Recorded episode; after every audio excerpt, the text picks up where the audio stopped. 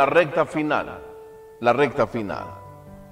Hoy estaremos abarcando la, un poco de la segunda parte de este tema, no sin antes hacer un, un pequeño recorderis de lo que terminamos viendo hace ocho días.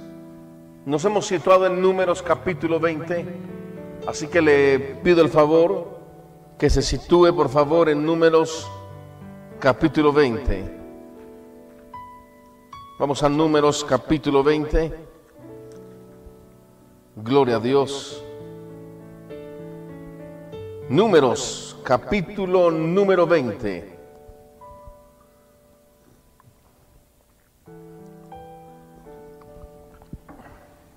Gloria a Dios.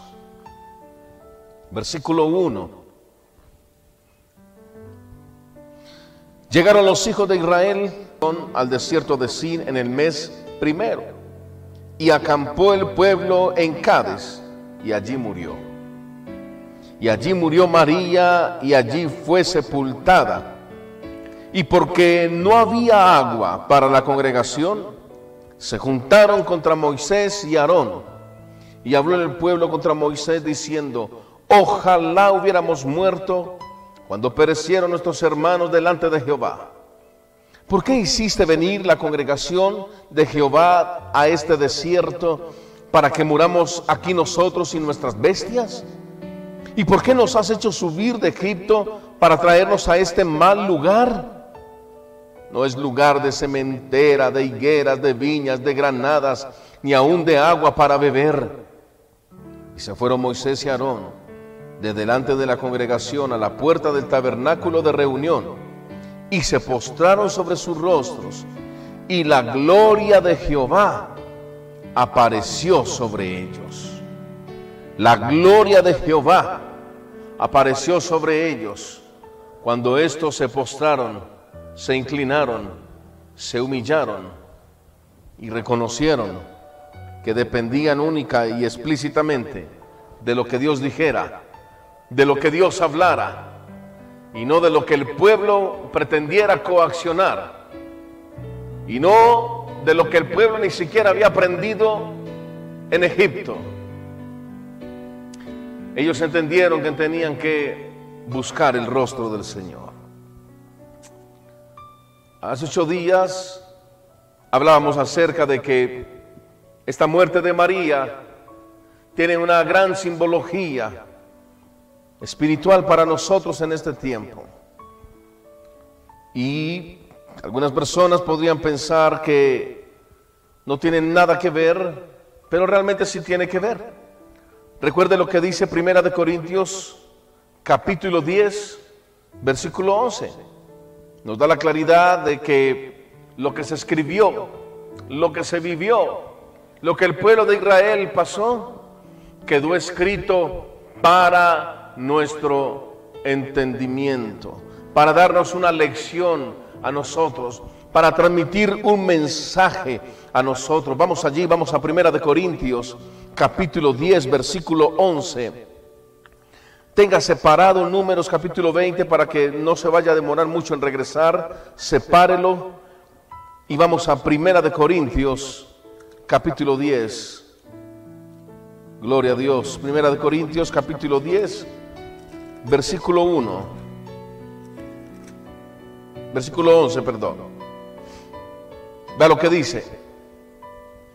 Vea lo que dice acerca de qué significa para nosotros las vivencias del pueblo de Israel.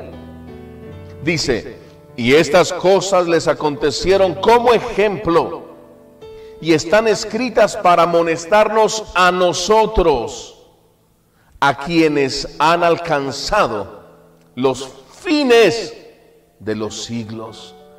Así que el que piense estar firme, mire que no caiga. Wow, tremendo esto. ¿Se da cuenta a qué pertenece, a qué contexto pertenece? el versículo que ha sido tan usado en muchas ocasiones, aún para escudar y excusar el pecado propio. La gente simplemente dice al aire flojamente, El que crea estar firme, mire que no caiga. Sí, espérate, espérate. Eso tiene una referencia natural y específica. Y es no ignorar. Escuche bien, no ignorar que lo que quedó escrito acerca del pueblo de Israel quedó escrito para nuestro entendimiento, para amonestarnos a nosotros, a los que hemos alcanzado los fines de los siglos. El que crea estar firme, mire que no caiga. Esto quiere decir que debemos analizar muy bien y por eso hemos comenzado a analizarlo desde hace ocho días. ¿Qué es lo que pasó en el año número 40 del pueblo de Israel? ¿Qué es lo que sucedió en la recta final? ¿Qué es lo que pasó meses antes de entrar a Canaán? Meses antes de entrar a la tierra prometida. ¿Qué fue lo que aconteció para ellos? Porque sin duda alguna, lo que aconteció para ellos, lo que vivieron ellos, también quedó escrito para amonestarnos a nosotros, los que hemos alcanzado el fin de los siglos, los que hemos alcanzado a estar en esta época, los que hemos alcanzado a vivir en esta época, los que hemos alcanzado a sobrevivir en medio de esta época. Esto quedó escrito para nuestra amonestación, bendito el Señor, para nuestra amonestación. Y el apóstol Pablo sigue diciendo, no os ha sobrevenido ninguna tentación que no sea humana, pero fiel es Dios que no os dejará ser tentados más de lo que podéis resistir, sino que dará también juntamente con la tentación la salida para que podáis soportar. Siempre, siempre bendito el Señor, siempre Dios le dio la salida al pueblo de Israel en el desierto, pero pudo más la obstinación de ellos pero pudo más la pesadez que había en su corazón, pero pudo más la ingratitud que había dentro de ellos. Y esto es tremendo. Veíamos hace ocho días entonces que como comienza Números capítulo 20 versículo 1, relatando la muerte de María en el primer mes, bendito el Señor. Allí dice en el mes primero, y allí murió María y allí fue sepultada. Veíamos hace ocho días que esto significa entonces, María era tenida por profetisa, por profetisa dentro del pueblo. Lo cual quiere decir que allí en Cádiz, una vez más donde ellos se encontraban, una vez más, 38 años atrás habían estado en el mismo lugar. Y ahora en el año número 40 están en el mismo lugar, están en Cádiz. Y allí murió María. Allí murió la profetisa en la recta final, a punto de tener el fin del camino, a punto de entrar a Canaán. Allí murió María. Y veíamos hace ocho días que lo que sucede en este tiempo es tal cual. La profecía de su advenimiento, la profecía mayor que es la del regreso del Señor por los suyos, ha muerto en muchos corazones. Ya no hay fervor ni temor en muchos al pensar en esta poderosa profecía. Pero bueno, Apocalipsis capítulo 22, versículo 11 es claro. Y dice, el que sea inmundo, sea inmundo todavía.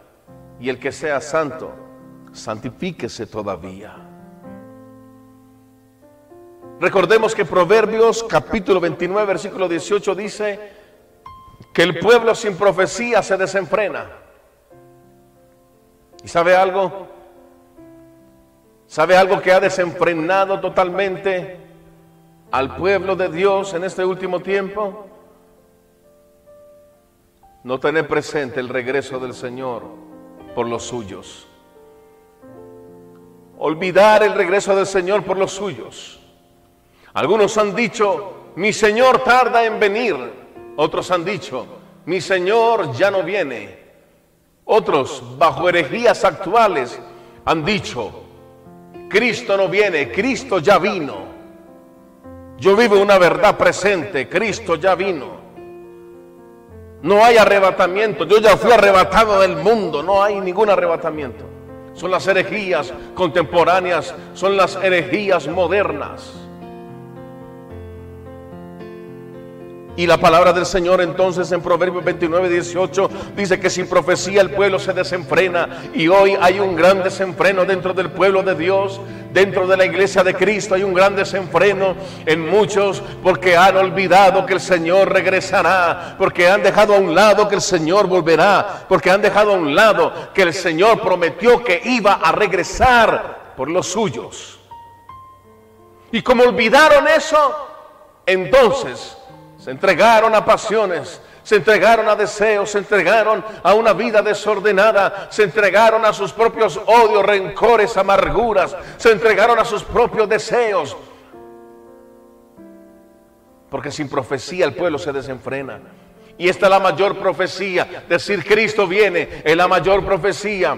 De esto fue que profetizaron los primeros profetas, los hombres antiguos de Dios, profetizaron acerca de su primera venida sobre la tierra. De esto profetizó Isaías, de esto profetizó Daniel, de esto profetizó Ezequiel, de esto profetizó Joel, de esto profetizaron los antiguos. Y a nosotros nos corresponde ahora hablar, profetizar, recordar según la palabra del Señor, anunciar la profecía más grande.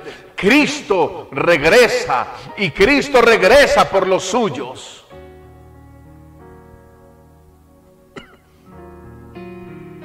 El anhelo por la venida del Señor se ha opacado en la vida de muchos.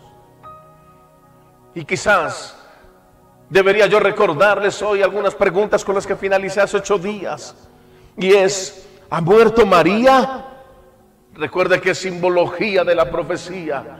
¿Ha muerto la profecía en tu corazón acerca del regreso del Señor? Y justamente esto, la muerte de esta profecía en la vida de muchos, está sucediendo poco antes de la venida del Señor. Entendamos, por favor, es una advertencia para la iglesia, es una advertencia para ti, es una advertencia para mí, es una advertencia para toda la iglesia a nivel universal. Quizás una de las cosas que debemos hacer es reconocer que en algún momento hemos permitido que algunas cosas en nuestra vida sean permitidas. Cosas que antes no permitíamos.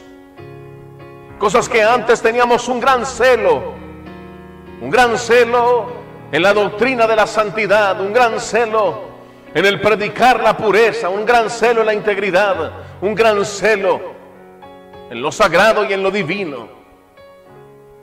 Y ahora se han abierto algunas puertas donde ya no hay tanto celo y más bien ese poco celo, algunos dicen, es que yo ya no soy tan legalista. Óyeme, no podemos llamar legalismo a las verdades contundentes de la Biblia, de la palabra de Dios.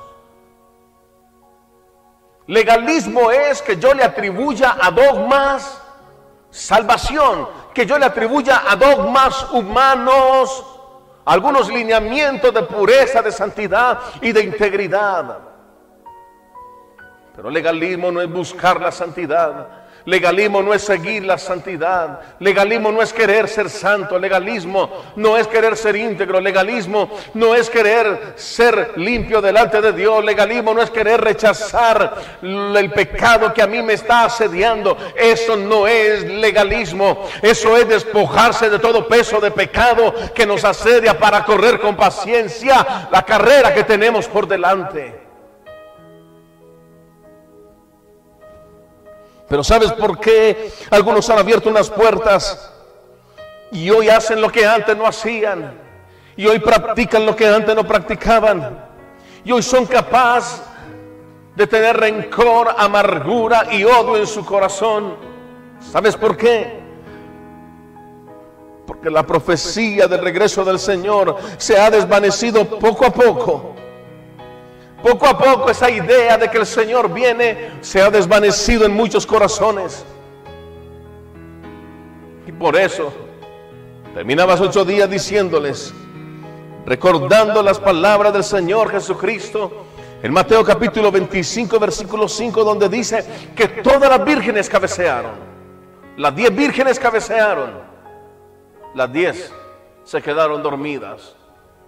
Pero habían cinco sensatas que no habían descuidado su aceite, no habían descuidado su anhelo por la presencia de Dios.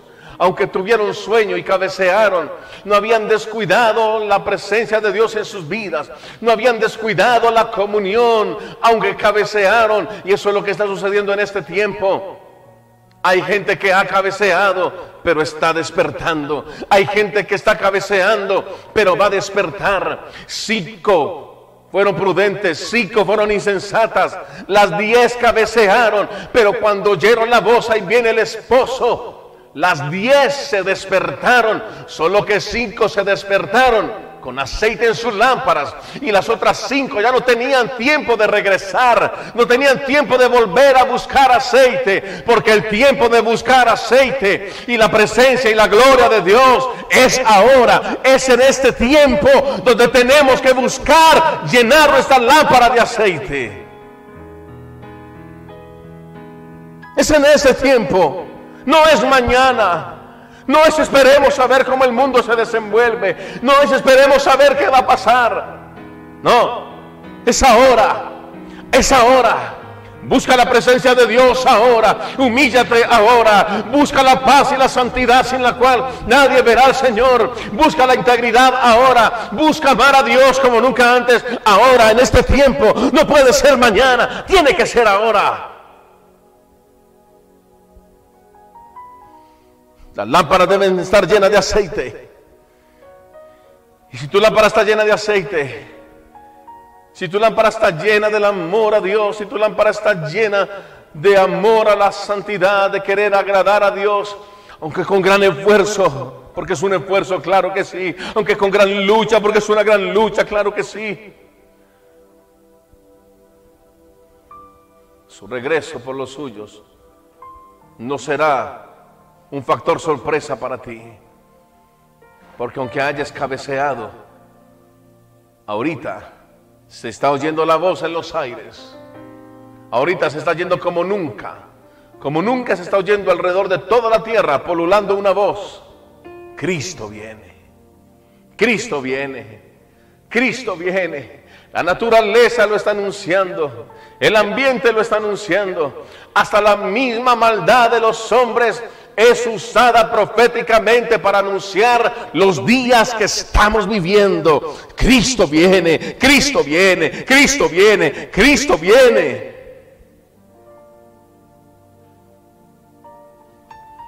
Más vale que tengas aceite en tu lámpara que tengamos aceite en nuestras lámparas, que tengamos presencia del Espíritu Santo. El Espíritu Santo es pues quien nos reargulle, quien nos convence de juicio, de pecado y de justicia. El Espíritu Santo pues es el que nos guía hacia toda la verdad. El Espíritu del Señor.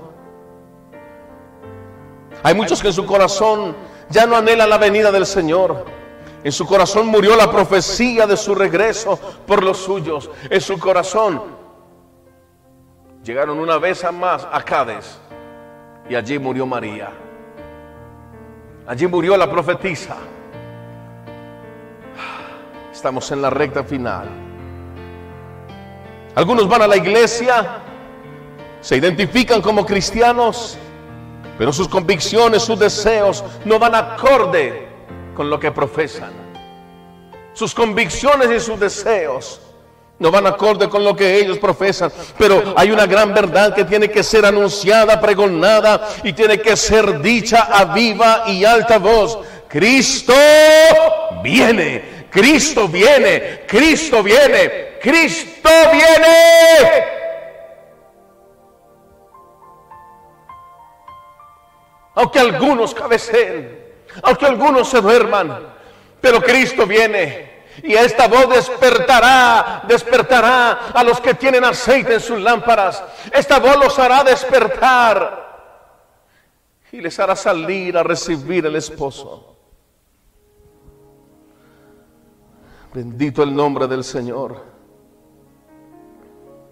Quiero entrar ahora sí a mi parte 2 de la recta final. Estamos observando qué fue lo que sucedió entonces con el pueblo de Israel a partir del año número 40. Recuerde que estamos en el año número 40 y esto nos suena muy particular para este tiempo que estamos tan familiarizados con el número 40 o con la expresión cuarentena. Estamos extremadamente familiarizados con este lenguaje ahora de cuarentena. Observamos entonces qué fue lo que sucedió con Israel a partir del año número 40. ¿Qué les aconteció precisamente en la recta final, habiendo salido de Egipto rumbo a Canaán? Y sin duda, sin duda alguna, como vimos en Primera de Corintios 10, 11 que lo leímos ahorita, estas cosas son para nuestro aprendizaje, estas cosas son para nuestra amonestación, estas cosas son para que miremos en un lineamiento de verdad cómo estamos andando. Cómo debemos estar alertas en la recta final. Porque en el año número 40 sucedieron cosas claves para el pueblo de Israel antes de llegar a Canaán. En este tiempo de la recta final están sucediendo cosas claves para la iglesia de Cristo antes de irse a su morada celestial, las moradas que el Hijo habló y prometió en San Juan capítulo 14. Gloria a Dios. Nosotros hemos salido de un Egipto espiritual y vamos rumbo al Canaán espiritual. Ellos habían salido de Egipto físico, iban rumbo a Canaán físico y literal. Nosotros salimos de Egipto en sentido espiritual, íbamos rumbo a Canaán en sentido espiritual. Estas cosas entonces escribieron para nuestra amonestación y debe llamar y captar seriamente nuestra atención acerca de lo que sucedió con ellos en la recta final. Pocos meses antes de entrar a la tierra prometida quizás pocos días antes, pocos meses antes o pocos años antes, aunque la verdad yo no me atrevería a afirmar pocos años antes, más fácil quizás pocos meses antes, pocos meses antes. Debemos analizar cómo estamos en la recta final, qué estamos haciendo ¿Qué está sucediendo? ¿Qué nos amonesta a nosotros en base a lo que vivió el pueblo de Israel en el año número 40? Acompáñenme al versículo 2 de número 20, por favor. Y porque no había agua para la congregación, se juntaron contra Moisés y Aarón. Y porque no había agua para la congregación se juntaron contra Moisés y Aarón. ¿Qué sucedió en el versículo 2? No hay agua. No hay agua. Y quiero que me acompañe a Amós, capítulo 8, versículo 11. Amós, capítulo 8, versículo 11. Vamos a ver cuál es el significado que no hay agua. Amós, capítulo 8, versículo 11. Gloria a Dios. He aquí vienen días, dice Jehová el Señor, en los cuales enviaré hambre a la tierra, no hambre de pan, ni sed de agua, sino de oír la palabra de Jehová. E irán errantes de mar a mar, desde el norte hasta el oriente, discurrirán buscando agua, palabra de Jehová, y no la hallarán. No la hallarán. ¿Qué es lo que no hallarán? Agua. ¿Qué significa la palabra? ¿Qué significa la palabra? La expresión agua significa la ley de Dios, la palabra de Dios. Esto significa entonces escasez de la palabra fresca de Dios. Recordemos que estamos viendo algunos aspectos simbólicos que tienen gran peso espiritual para nosotros en este tiempo, según Primera de Corintios 10, 11. Hay un gran peso espiritual de lo que Israel vivió en el año número 40, meses antes de entrar a la tierra prometida. Hay un gran peso espiritual de símbolo para nosotros en este tiempo, antes de entrar a la morada celestial prometida. No había agua. Y como no había agua, estos se juntaron entonces contra Moisés y contra Aarón. No había agua, la palabra, la profecía, la profetisa María había muerto. Y quizás lo que nos quiera enseñar el Señor en este tiempo, con esto que sucedió para ellos, es que estamos exactamente en el mismo punto. Es que estamos exactamente en la misma recta final. Es que estamos segura y exactamente en un punto donde la palabra fresca de Dios está escaseando en muchos lugares. Donde la palabra fresca de Dios está escaseando en muchas iglesias. Porque en muchos lugares solo hay dogmas, legalismos, abusos, adulaciones, sobre énfasis en temas para sacar provecho. Algunos dicen, aquí se hablamos muchas lenguas. Otros dicen, aquí tenemos mucha guerra espiritual. Otros dicen, aquí tenemos mucha fe. Otros dicen, aquí sí echamos fuera demonios. Otros dicen, aquí ayunamos mucho. Otros dicen, aquí vigilamos mucho. Otros dicen, tienes que pactar con Dios. Otros dicen, tienes que pactar con Dios para que tu familia sea salva. Pacta con Dios, pacta con Dios, ahora pacta con Dios. Veo días grandes venir, veo días gloriosos venir y son los mismos agoreros, son los mismos brujos y hechiceros evangélicos que comenzaron en el 2020, iniciando año a profetizar, pero profetizaron desde La Habana, desde la vana óptica de su corazón, profetizaron desde su jactancia, como lo dice Deuteronomio capítulo 22, versículo 8. 18, 22, perdón. No temáis de tal profeta. Si algún profeta hablara y no se cumpliere, no temáis de tal profeta, porque desde la jactancia y la soberbia de su corazón ha hablado de tal profeta. No tengáis temor.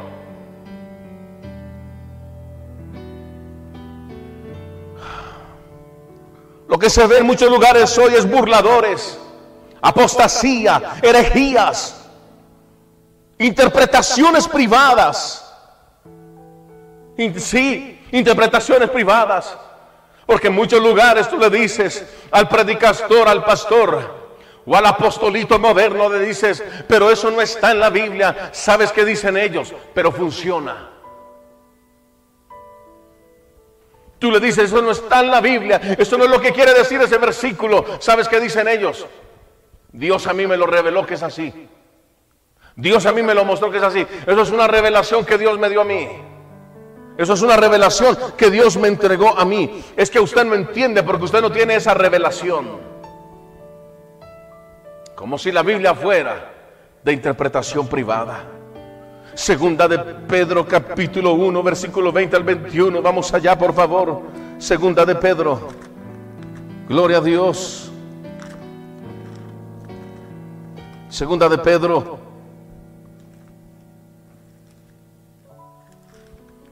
capítulo 1, versículo 20-21.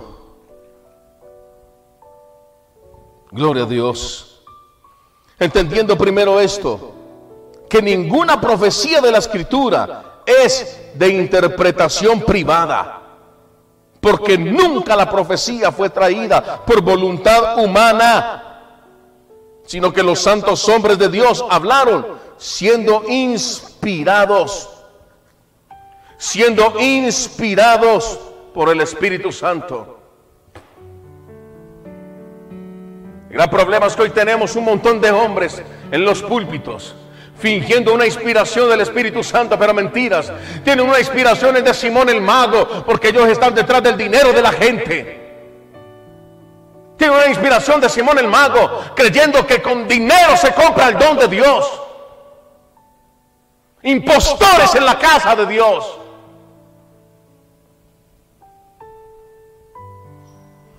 Ninguna profecía de interpretación privada. Lo dice la palabra del Señor. Hay ovejas que domingo tras domingo van a esos abrevaderos y no encuentran agua. Hay ovejas que domingo tras domingo, que culto tras culto, van a esos abrevaderos y no encuentran agua. Lo que encuentran es una gran manipulación. Lo que encuentran es un ambiente que parece que fuera del Espíritu, pero no es más que una gloria fabricada, no es más que una gloria prefabricada, no es más que una psicología colectiva, no es más que una manipulación de sus emociones.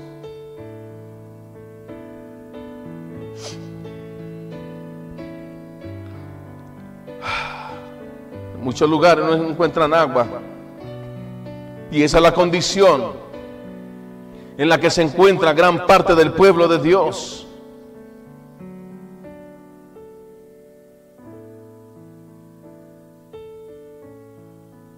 Esa es la condición en la que se encuentra gran parte del pueblo de Dios. Debemos notar la gran enseñanza que hay entonces en el versículo 2 Ya era el primer mes del año 40. Y estaban en el mismo lugar que habían estado por años atrás. Ellos tenían sed. Ellos habían llegado a Cádiz y tenían sed. Estaban cansados. Ahora, analicemos esa condición del pueblo de Israel. Tampoco los crucifiquemos, tampoco los apedreemos con nuestras apreciaciones, Analicemos esa condición, porque a la verdad es muy fácil acusarlos. Pero el asunto es que emocionalmente no estaban equilibrados. Había una ansiedad. Ellos tenían sed. Ellos querían agua. Pero, ¿qué es tener sed? ¿Qué es sed? La sed es el ansia por beber líquidos causado por el instinto básico de humanos o animales para beber. Es un mecanismo o esencia de regulación del contenido de agua en el cuerpo y uno de los primeros síntomas de deshidratación. Tremendo.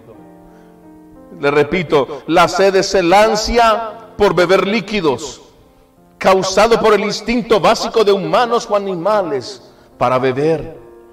Es un mecanismo o esencial de regulación del contenido de agua en el cuerpo y uno de los primeros síntomas de deshidratación. Ellos estaban llegando ahora, por el año número 40, a Cádiz, al lugar donde habían estado antes. Una vez más, al lugar de sed al lugar de deshidratación, al lugar de desesperación, al lugar de angustia, al lugar de frustración y de impotencia. Y quiero que retomemos número 20, versículo 2. Y porque no había agua para la congregación, se juntaron contra Moisés y Aarón. Y habló el pueblo contra Moisés diciendo, ojalá hubiéramos muerto cuando perecieron nuestros hermanos delante de Jehová. ¿Sabe a qué se refieren ellos? ¿Sabe cuál es la referencia que ellos están teniendo en esta declaración?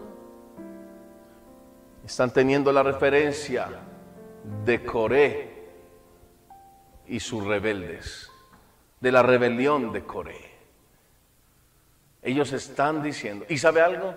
Es algo característico que no lo voy a tocar hoy, lo tocaré más adelante si Dios quiere. Pero aquí, desde el versículo 3 hacia abajo, cuando empiezan la murmuración contra Moisés, está la séptima murmuración. ¿Y sabe qué es lo tremendo? Que están haciendo algo tan delicado, en un lugar tan delicado, en una posición tan delicada, y están deseando que hubiesen mejor preferido morir con Coré y todo su séquito de rebelión. Entre otras cosas, porque fue el castigo de Dios a Coré, porque Coré se rebeló y porque Coré murmuró contra Moisés. Tremendo esto. Porque Coré se rebeló y murmuró contra Moisés. Y esto también se aplica para este tiempo. Recuerde que lo que está escrito para nuestra amonestación fue escrito. Para los que hemos alcanzado el fin de los siglos. Y estamos hablando de la recta final del pueblo de Israel antes de entrar a Canaán. Estamos hablando de la recta final de la iglesia antes de ir a las moradas celestiales.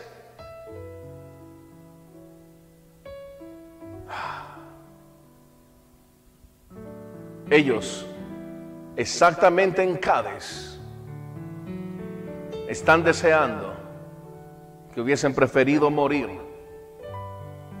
con sus hermanos, con Coré y todo su séquito de rebelión. Pero analicemos, y esto nos enseña que quizás el peor momento para manifestar una inconformidad es cuando cruzamos un momento de ansiedad. Las consecuencias en el mayor de los casos serán desastrosas. Ellos están tomando una decisión y ¿sabe cuál es? Ir en contra de Moisés y murmurar de él y de Aarón. Las víctimas son Moisés y Aarón.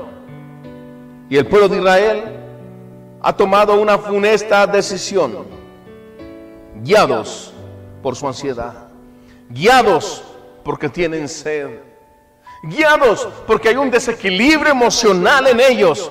Y esto los está haciendo actuar, esto los está haciendo reaccionar de manera incorrecta. No es distinto a este tiempo. No es diferente a este tiempo y a la vida de muchos de los hijos de Dios.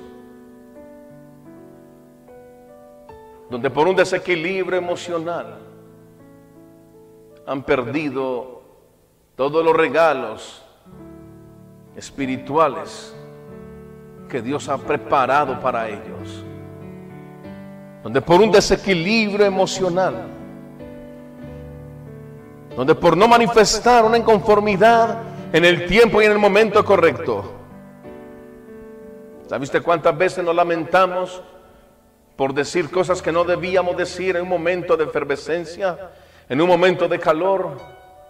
en un momento de angustia, en un momento de temor, en un momento de desequilibrio emocional, ¿cuántas veces nos tenemos que lamentar de lo que dijimos?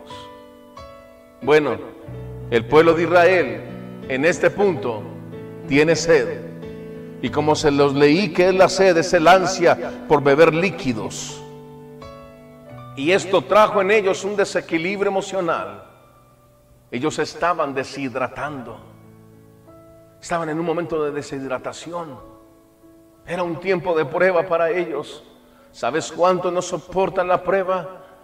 ¿Sabes cuántos en el momento de la prueba, a punto de conquistar esa prueba, tienen un desorden emocional, tienen un desequilibrio emocional y empiezan a proferir palabras contra Dios, contra su voluntad, contra su soberanía y empiezan a proferir palabras contra los hombres de Dios como lo somos en este tiempo los pastores?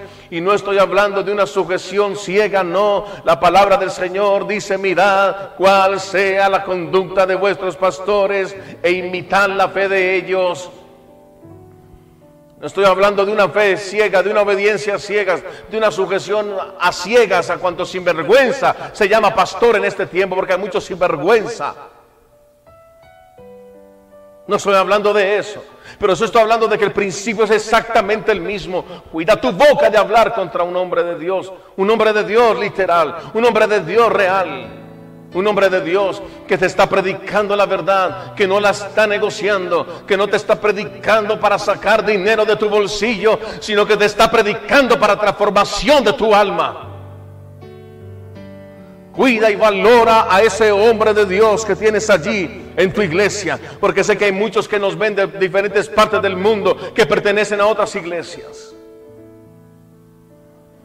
Las consecuencias fueron desastrosas para el pueblo de Israel tuvieron sed, tuvieron un desequilibrio emocional y se fueron contra Moisés y Aarón y murmuraron contra ellos. Cuando este es el momento de prueba, cuando este es el momento de necesidad, cuando estés en momento, momentos decisivos, óyeme, no le eches la culpa a nadie, no le eches la culpa a Dios, no le eches la culpa a tu pastor, tu pastor no tiene la culpa. Moisés y Aarón no tenían la culpa del obstinado corazón que el pueblo tenía. Moisés y Aarón no tenían la culpa de la rebelión que este pueblo cargaba en su interior. No le eches la culpa a tu pastor, no le eches la culpa a algún predicador, no le eches la culpa a ningún hermano hermana en Cristo. No le eches la culpa a nadie. Bendito el Señor. Más adelante, ¿sabe qué dice? Que llegaron a las aguas de Mérida. ¿Sabe qué significa Mérida? Significa contienda. Eso significa Mérida. Contienda. Hay lugares donde Dios siempre probará nuestro corazón. Hay estaciones en nuestra vida donde Dios siempre probará nuestro corazón. Hay estaciones en la vida donde Dios siempre probará, escúcheme bien, probará el estado de nuestro corazón. Para saber si hemos de guardar o no sus mandamientos y estatutos, como dice Deuteronomio capítulo 11 versículo 1 en adelante, perdón, Deuteronomio 8. Y te saqué y te llevé al desierto y te hice tener hambre, y te hice tener sed para saber si habías de guardar o no mis mandamientos, para saber, para probar qué es lo que había en tu corazón. Las cosas no han cambiado, las cosas siguen igual. Estamos en la recta final y Dios está probando el corazón de muchos. Estamos en la recta final y se están descubriendo las intenciones de muchos corazones. Esto fue lo que pasó con el pueblo de Israel. Murmuraron contra Moisés, se fueron contra Moisés.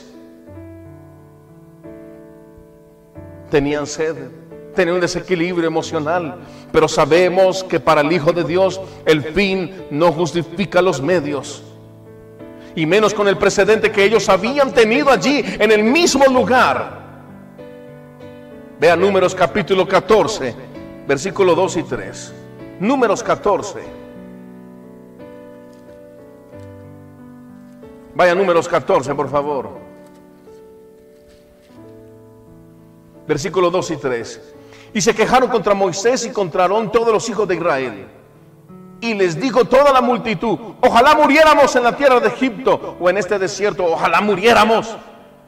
¿Y por qué nos trae Jehová a esta tierra para caer a espada y que nuestras mujeres y nuestros niños sean por presa? ¿No nos sería mejor volvernos a Egipto? Esta fue la insurrección que fue levantada por Coré y por todo su séquito de rebelión. Son exactamente las mismas palabras que luego el pueblo de Israel está repitiendo en el año número 40, en la recta final, faltando meses para entrar a la tierra de Canaán, faltaban unos poquitos meses. Y están expresando las mismas palabras, la misma y conformidad, con la misma perversión en su corazón, yéndose contra Moisés y contra Aarón al parecer no aprendieron la lección de lo que sucedió con Coré y todo su séquito de rebelión. No aprendieron de lo que había sucedido. Pero definitivamente no podemos excusarlos. Podremos entenderlos, claro que sí había un desequilibrio emocional y por eso tenemos que cuidarnos de ellos. Claro que sí había un momento de mucha frustración para ellos, estaban deshidratándose, literalmente deshidratándose podemos entender, pero no podemos excusarlo, porque el fin no justifica los medios. Cuanto debemos, hermanos, examinar y discernir nuestras decisiones en esos momentos tan peculiares. cuánto debemos analizarlo, cuánto debemos examinar, cuánto debemos discernir. Como dice un adagio popular, es mejor callar que locamente hablar. En ocasiones, como se dice jocosamente, calladito nos vemos más bonitos. En ocasiones es mejor callar y no hablar. Porque lo que vamos a hablar va a hacer que vamos a proferir palabras necias y es mejor entonces no hablarlas. Es mejor entonces no decirlas. ¿Sabe por qué? Porque eso va a traer sequedad en el corazón. ¿Sabe cuántas personas no pudieron amarrar su lengua para murmurar contra los hombres de Dios, hombres genuinos, hombres que están detrás de tu alma, no detrás de tu dinero? ¿Sabe dónde están esas personas? ¿Dónde están esos hombres? ¿Dónde están esas mujeres con un corazón descarriado, con una gran sequedad en su alma? Porque no entendieron que en los momentos de desequilibrio emocional ellos no tenían derecho a irse contra los hombres de Dios, ni tenían derecho a murmurar contra ellos.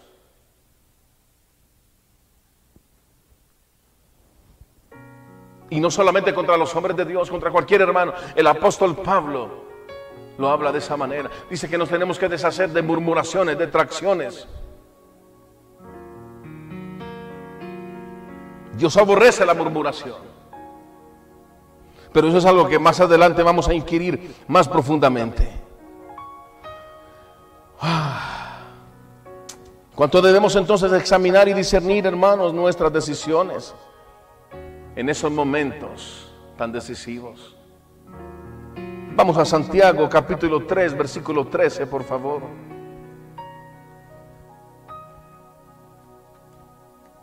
Gloria a Dios. Santiago capítulo 3, bendito el Señor. Santiago capítulo 3, versículo 13. Santo es el Señor. Santiago 3, 13. ¿Quién es sabio y entendido entre vosotros? Muestre por la buena conducta sus obras en sabia mansedumbre. El apóstol Santiago en pocas palabras nos está diciendo que sabiduría no es la experiencia ni el conocimiento. Sabiduría es el comportamiento.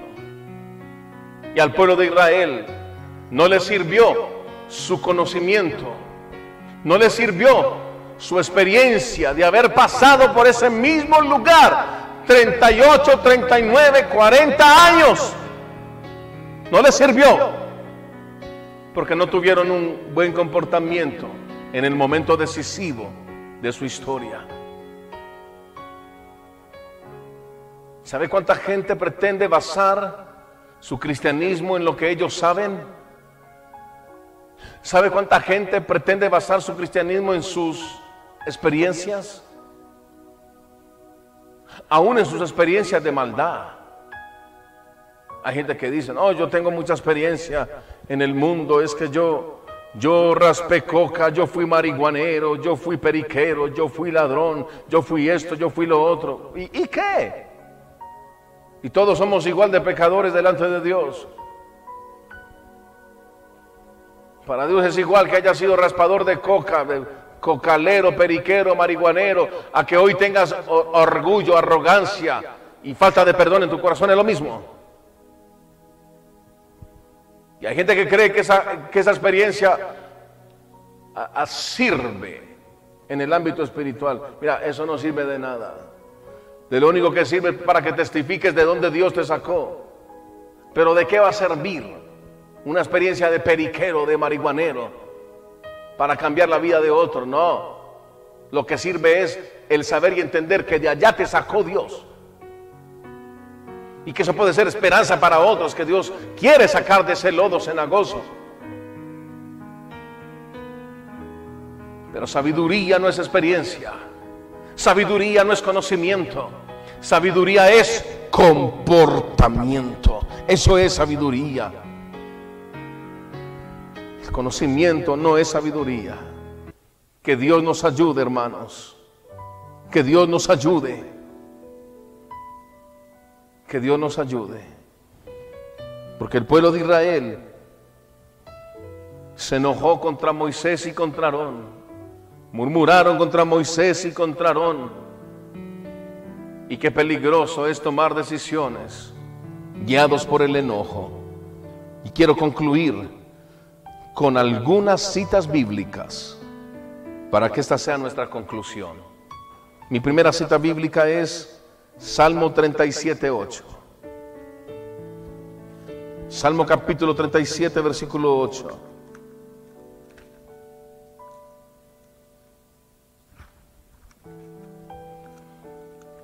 Gloria a Dios. Salmo 37, 8. Santo es el Señor. Deja la ira y desecha el enojo. No te excites en manera alguna a hacer lo malo. Proverbios capítulo 11, versículo 23. Proverbios 11, 23, Santo es el Señor. El deseo de los justos es solamente el bien, mas la esperanza de los impíos es el enojo. Proverbios 14, 29. El que tarda en airarse es grande de entendimiento mas el que es impaciente de espíritu enaltece la necedad. Ayúdanos, Señor, por favor, ayúdanos. Proverbios 17, 27. El que ahorra sus palabras tiene sabiduría. De espíritu prudente es el hombre entendido. Eclesiastés 7:9.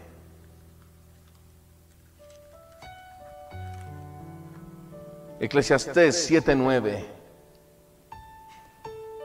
No te apresures en tu espíritu a enojarte, porque el enojo reposa en el seno de los necios. No te apresures en tu espíritu a enojarte, porque el enojo reposa en el seno de los necios. Ayúdanos, Padre Santo. Eclesiastés capítulo 11, versículo 10. Quita pues de tu corazón el enojo y aparta de tu carne el mal, porque la adolescencia y la juventud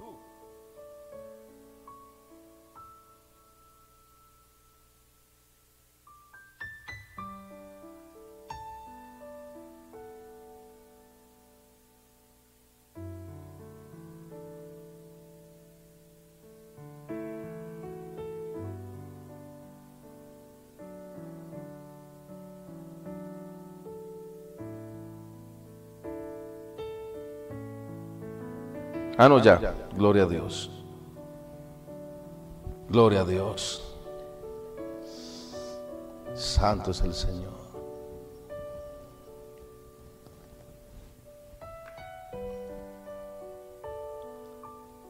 Quita pues de tu corazón el enojo y aparta de tu carne el mal, porque la adolescencia y la juventud son vanidad. Esto es un mensaje también para los jóvenes los jóvenes que hay algunos que siempre, al parecer, siempre hay un enojo constante. Jóvenes, ustedes también son responsables en esta recta final. También tienen una gran responsabilidad en esta recta final, jóvenes.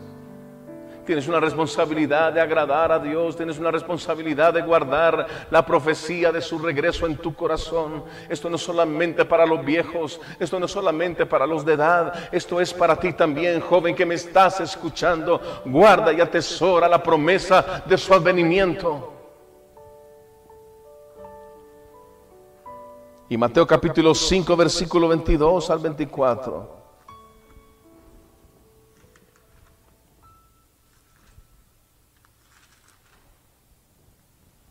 Pero yo os digo que cualquiera que se enoje contra su hermano será culpable de juicio.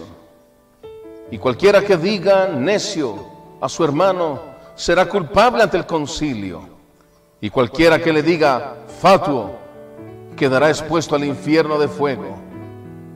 Por tanto, si traes tu ofrenda al altar y allí te acuerdas de que tu hermano tiene algo contra ti, deja allí tu ofrenda delante del altar y anda, reconcíliate primero con tu hermano y entonces ven y presenta tu ofrenda. Ponte de acuerdo con tu adversario. Pronto, entre tanto que estás con él en el camino, no sea que el adversario te entregue al juez y el juez al alguacil y seas echado en la cárcel. Y termino con Efesios 4:31. Efesios 4.31, por favor.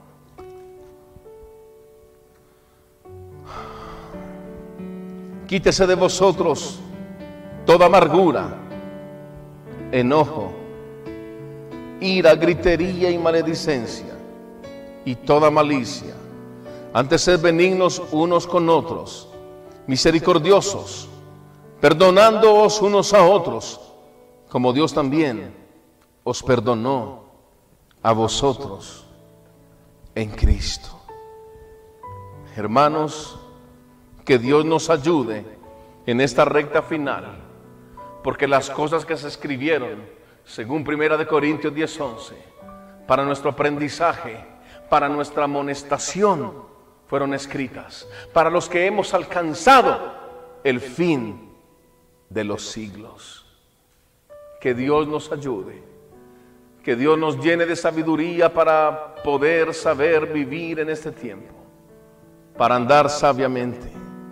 No para andar como necios, sino como sabios. Aprovechando bien el tiempo. Porque los días son malos. Que Dios nos ayude a entender que la recta final que aconteció para el pueblo de Israel meses antes de entrar a Canaán, en el año número 40, es también una recta final que nos da a nosotros una gran amonestación y un gran aprendizaje acerca de todo lo que está sucediendo, todo lo que está pasando. Y que hoy podamos decirle al Señor, Señor, lléname de tu Santo Espíritu, porque ese es el verdadero y único aceite que enciende nuestras lámparas. Oremos.